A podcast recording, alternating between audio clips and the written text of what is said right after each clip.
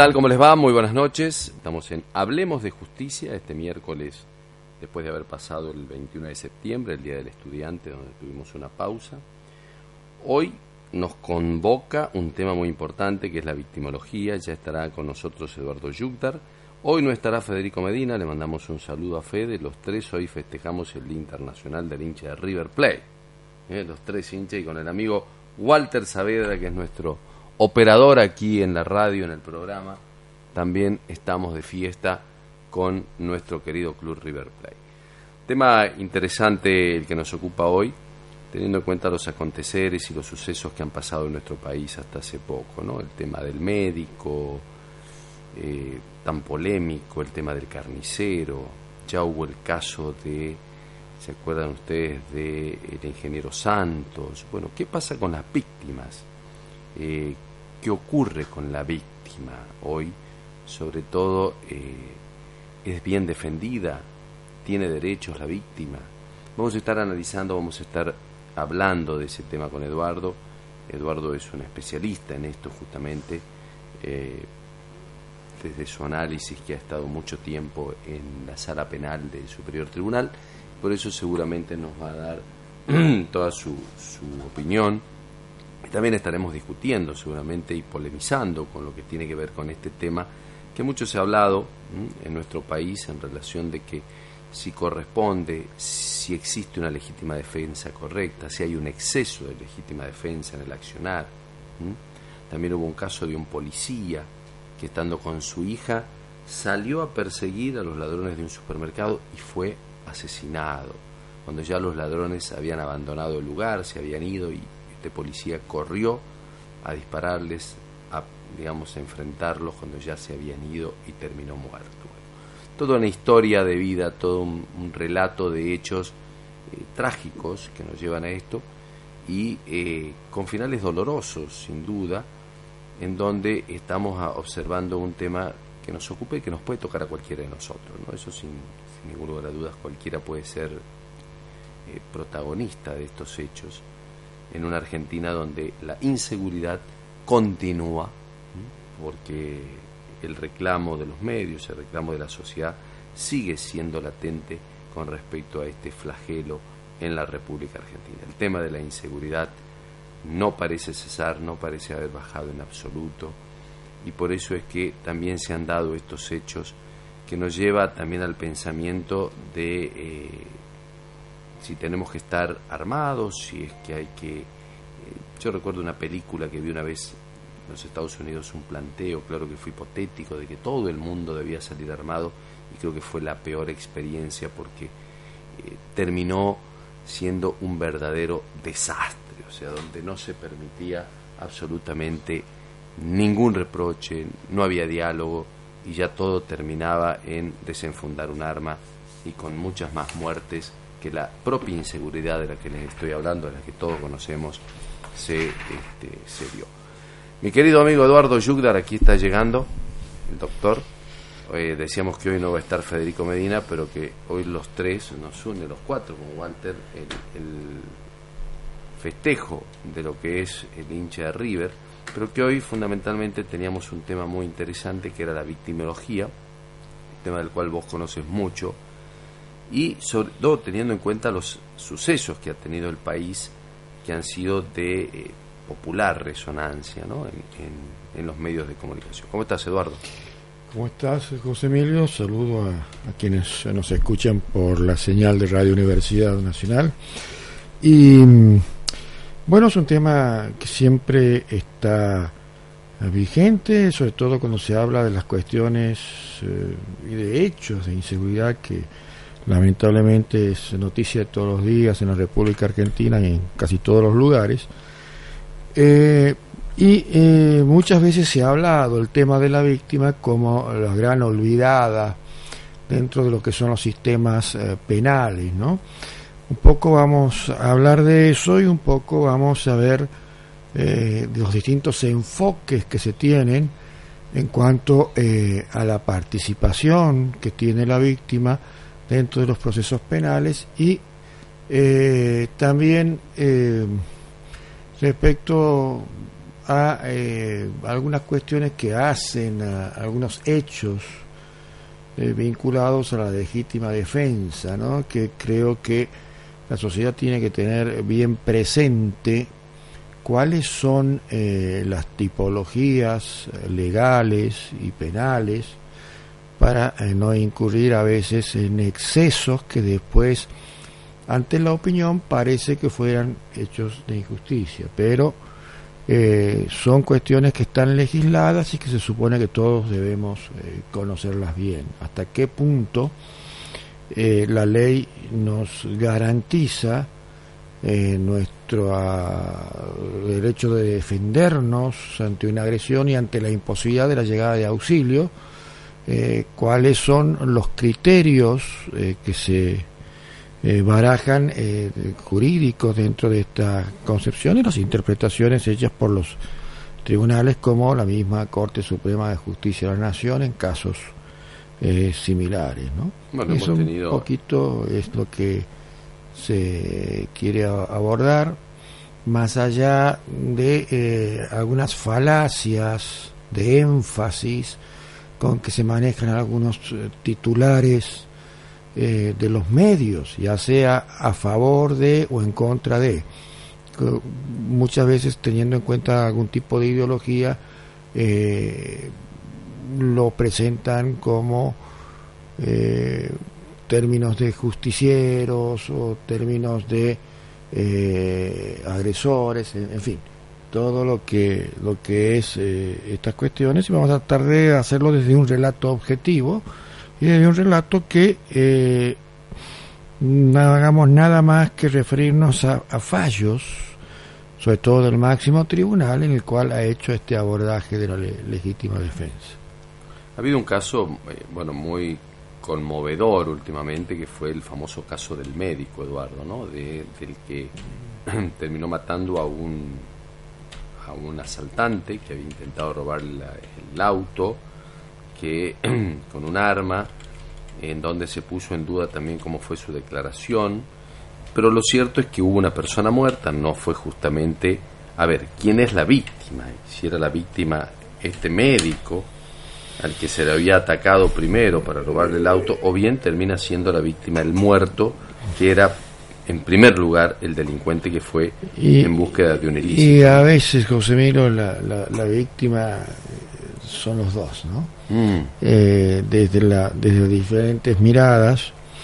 Eh, claro, son cuestiones que, bueno, para eso tendrán eh, los tribunales competentes en la materia que aclarar las situaciones y ver realmente cuál es el alcance que va a dar al, a lo que es la ley penal.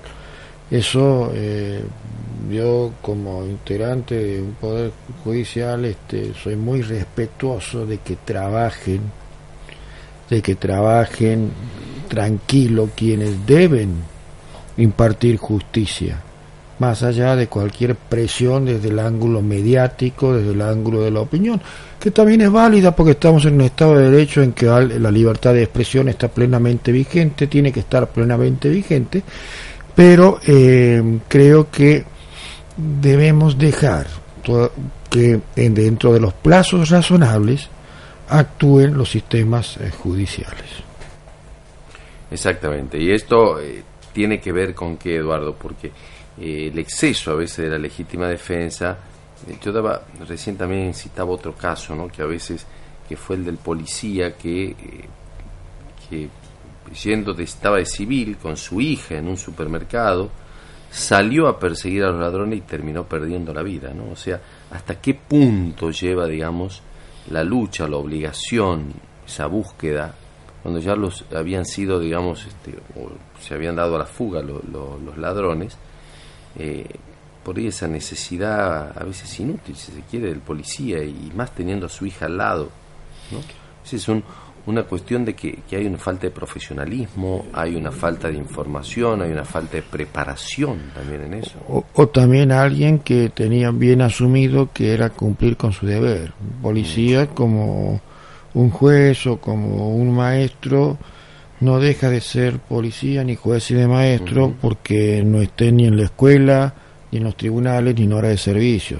Sigue y quien quizás se ha sentido con la obligación de cumplir con su deber más allá que no estaba en horarios de servicio, ¿no? Y bueno, y a veces son los riesgos, los riesgos que estas este, actividades eh, llevan y, eh, y a veces tratar de cumplir con el deber, bueno, a veces se, pone en juego hasta la vida, ¿no? Bueno, eh, estamos en había dejado picando una, una pregunta, ¿no? Sí.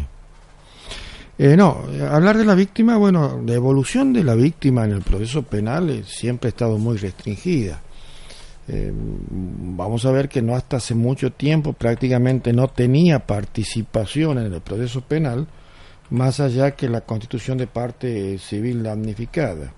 Lo demás quedaba todo en manos del Estado, en manos de eh, la oficiosidad de, de la autoridad pública, en este caso cuando en un sistema mixto era de los jueces que entendían, más el control de legitimidad que realizaban los fiscales, de legalidad, perdón, este, el proceso penal se sustanciaba prácticamente sin intervención de la víctima, más allá de su participación para testimonios, para, para relatar los hechos, este, y vuelvo a repetir, y, la contemplación de que pueda pedir la reparación de los daños patrimoniales eh, y morales dentro de lo que era el proceso penal a través de la condición de parte civil. Posteriormente se fue abriendo un poco esa, ese desamparo procesal y al tiempo ya apareció la figura del querellante particular, ¿no? que eh, empezaba a tener algunas notas eh, en las cuales podía coactuar juntamente con eh, la acusación, con el fiscal. Pero eh, a posteriori eso se ha ido avanzando y hoy dentro del sistema acusatorio prácticamente eh, tiene una autonomía bastante, bastante ampliada comparada a esos tiempos.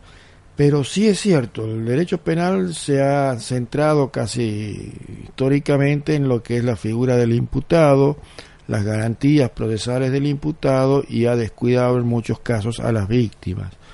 Hoy, eh, con la irrupción de, las cuestiones eh, de la dignidad humana y de los derechos, sobre todo de los grupos vulnerables, porque básicamente mm, el conjunto de víctimas en muchos casos también están incorporados personas que se están sometidas a una especial situación de vulnerabilidad, Muchas veces las víctimas son niños, eh, son eh, personas con discapacidad, son mujeres, eh, a veces le toca a, grupos de adultos mayores, pero más allá de eso, más allá de eso, hay que tener un sentido especial que el derecho penal también tiene que amparar que esta víctima logre realizar justicia. Porque también muchos eh, se confunden o quienes hacen los falsos planteos de que los derechos humanos no es para la víctima, sino son para quienes infringen la ley, eh, la respuesta es clara. La Corte Interamericana se ha cansado de dictar condena contra estados que han favorecido la impunidad. Es decir, que no han atendido los reclamos de la víctima y que no se han encontrado en forma diligente, no se ha actuado en forma diligente para encontrar los responsables eh, de los hechos. O sea que esas eh, falsas eh, a veces eh, interesadas opiniones, hay que prácticamente desterrarlo, ¿no? Eh, pero siempre y cuando haya una proporcionalidad en cuanto a lo que tanto el victimario, porque no deja de ser persona, más allá de que el hecho que pueda haber cometido pueda ser de lo más aberrante, como de quien ha sido víctima de un hecho, eh, delictivo, vamos a, suponer así, y, sobre todo contra, eh, contra su integridad física o psicológica, este, podemos decir entonces que, bueno, que hay que buscar ese equilibrio ponderativo de pesos, de balance, en las cuales ambos puedan eh, proteger o, o, que sean respetados sus legítimas aspiraciones, sus legítimos derechos. Ahora, también se debe ampliar cuando se pregunta quién es la víctima. Un juez debe ponderar que no solo es la víctima esa persona dañada, sino también dentro de su aspecto su familia, por ejemplo, extenderlo a su familia. Si la Corte Interamericana lo ha admitido, creo que también debe empezar a admitirse y ampliarse esas legitimaciones. ¿no? Eh, por ejemplo, cuando un Estado viola derechos de las personas, también pueden ser los familiares. En este caso habrá que ver las, eh, las situaciones, pero creo que con la, eh, si tomamos en cuenta el principio evolutivo de la interpretación de los derechos, creo que llegado el momento también se va a poder decir. De hecho, el derecho civil ya lo admite. Eh, ahora, en el tema penal, obviamente que hay una legitimación de víctima concreta, quien sufre directamente el, hecho. Eh, porque, bueno, vamos a empezar a entrar aquí también con el tema de los principios de legalidad. Y, eh, y las cuestiones inherentes a las garantías también del imputado. Pero evidentemente un hecho puede afectar no solamente a quien recibe directamente el daño, sino también a su entorno. Eso está ya fuera de discusión en lo que son fueros ajenos al derecho penal. Ahora, en el derecho penal, eh, y en cuanto a la persecución y represión, eh, bueno, y muchas veces los que van a pedir justicia y van a entrar como querellantes, sobre todo en los casos de homicidios y femicidios, eh, no va a ser la víctima porque ha dejado de existir. Son eh, sus eh, causavientes legitimados por la ley quienes van a ocupar ese papel y ese rol de víctima en este tomando las las mismas atribuciones que hubiera tomado quien perdió la vida en un hecho delictual como poder haberse más allá de constituirse parte civil damnificada tomar también la posición de querella. Claro.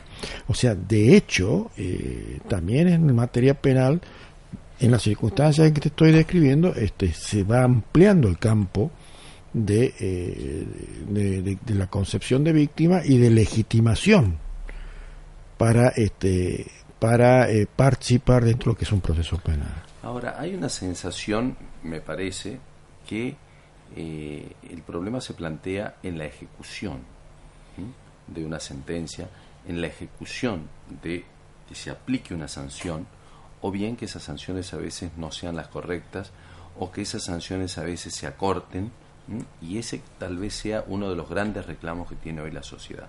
¿Qué opinas de eso? Eh, puede ser, pero tampoco hay que olvidar, tampoco hay que olvidar que en las cuestiones en derechos humanos hay un principio muy claro que es el de la progresividad y no regresión aquellas cuestiones que hacen a mejorar el estándar en cuanto a la dignidad de la persona, hace también a, aquellas personas en conflicto con la ley, digamos que las cuestiones eh, que han sido ya concedidas no se pueden volver atrás. Eh, sí se puede corregir o, o, mejorar en cuanto a las estrategias que tiene el Estado para un mejor seguimiento esto es, eh, creo que actualmente hay un proyecto y se está debatiendo en este momento en el Congreso una modificación a la ley de ejecución penal, eh, este, y en la cual se está buscando mayor eficiencia, ¿no es cierto? Sobre todo cuando en aquellos casos en que eh, el, el señalado como infractor de la ley penal ha sido beneficiado con alguna medida eh, que le garantiza eh, pasar el proceso fuera eh, sin, sin prisión preventiva. y esto lo que se busca es que los métodos de control y seguimiento de aquella persona que tiene o, en la libertad condicional cuando corresponde otorgarla no lleve a que la falta de seguimiento pueda hacer que esta persona vuelva a incurrir en hechos delictivos y que eh, vuelva a delinquir con delitos igual o más graves de lo cual eh, lo, lo, puso incurso dentro de un proceso penal. Bueno, que eso sería, digamos, utilizar técnicas como son los de la pulsera o, la tobillera. Eh, todo, bueno, sí, y otras. Todos los días la ciencia y la técnica avanza. Entonces yo creo que te tienen que incorporar. Ah, muchas veces eh, pasa que eh, los gastos en cuestiones de justicia, a veces desde el punto de vista de la política en general, son gastos que no ocupan un nivel de prelación que debería tener. Eh, pero después cuando acontecen los hechos y la sociedad reclama, a veces ahí quizás se haga entender que eh, debe eh, priorizarse. Y no solamente hablo de justicia, hablo de seguridad, que son dos cosas diferentes. Bueno, muchas veces la gente confunde y lo que es cuestiones de seguridad propiamente dicha, que es una cuestión que debe otorgar el, poder ejecutivo a través de los sistemas policiales que dependen básicamente de los acuérdense por ejemplo en Santiago del Estero no hay policía judicial ni que además que es una policía para investigación no para eh, eh, para eh, garantizar el orden y la seguridad. Son atribuciones desde esa perspectiva. Y la justicia actúa una vez producido el hecho. Sí. si bien en algunos casos puede también tomar medidas de prevención, pero en la mayoría de los casos actúa sobre el hecho consumado. Eh, además, este, la división de poderes que establece la Constitución eh, no hace que a veces el Poder Judicial no pueda inmiscuirse en cuestiones que son propias de los otros poderes. Esto, y nada más que en la confusión, en, el folclore, digamos, justicia y seguridad medio que están eh, confundidas, pero eh, no, no, no es así, por un designio constitucional. Justicia y seguridad da lugar a preguntarte el tema de las cárceles. Vos como vocal de Superior Tribunal y en su momento como presidente has visitado las cárceles y seguramente se habrá tocado en, reuniones de juntas eh, el tema de las cárceles. O sea, hay una deuda, digamos, del Estado argentino con respecto a la seguridad de las cárceles. Más de lo que pide la Constitución, ¿no? Bueno, eh, ha habido fallos eh, señeros, como el fallo famoso fallo Berbisky sobre la provincia de Buenos Aires, y ha habido hasta alguna resolución de la Corte Interamericana sobre penitenciarías en la provincia de Mendoza, eh, lo que muestran que puede haber dentro del sistema penitenciario argentino algún déficit. pero que se ha avanzado mucho en los últimos años, se ha avanzado mucho, ¿no? Pero también ha avanzado mucho la estadística delictual y en muchos casos eh, también eh, las eh, medidas cautelares de prisión preventiva y, han aumentado seguramente también las condenas en los juicios, lo que implica que constantemente haya que estar haciendo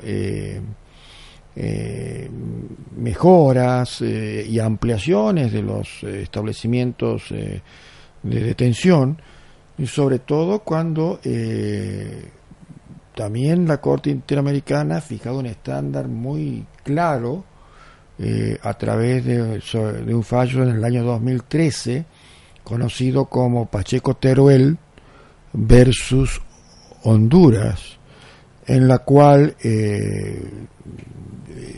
pone en claro la obligación que tiene el Estado, sobre todo cuando es garante de aquellas personas que están privadas eh, de la libertad, ¿no? Em, creo que bueno que se, en el país se está trabajando conforme lo que he podido eh, conversar también con mis pares, pero es una cuestión que eh, constantemente está exigiendo la atención, ¿no es cierto?, de los poderes del Estado.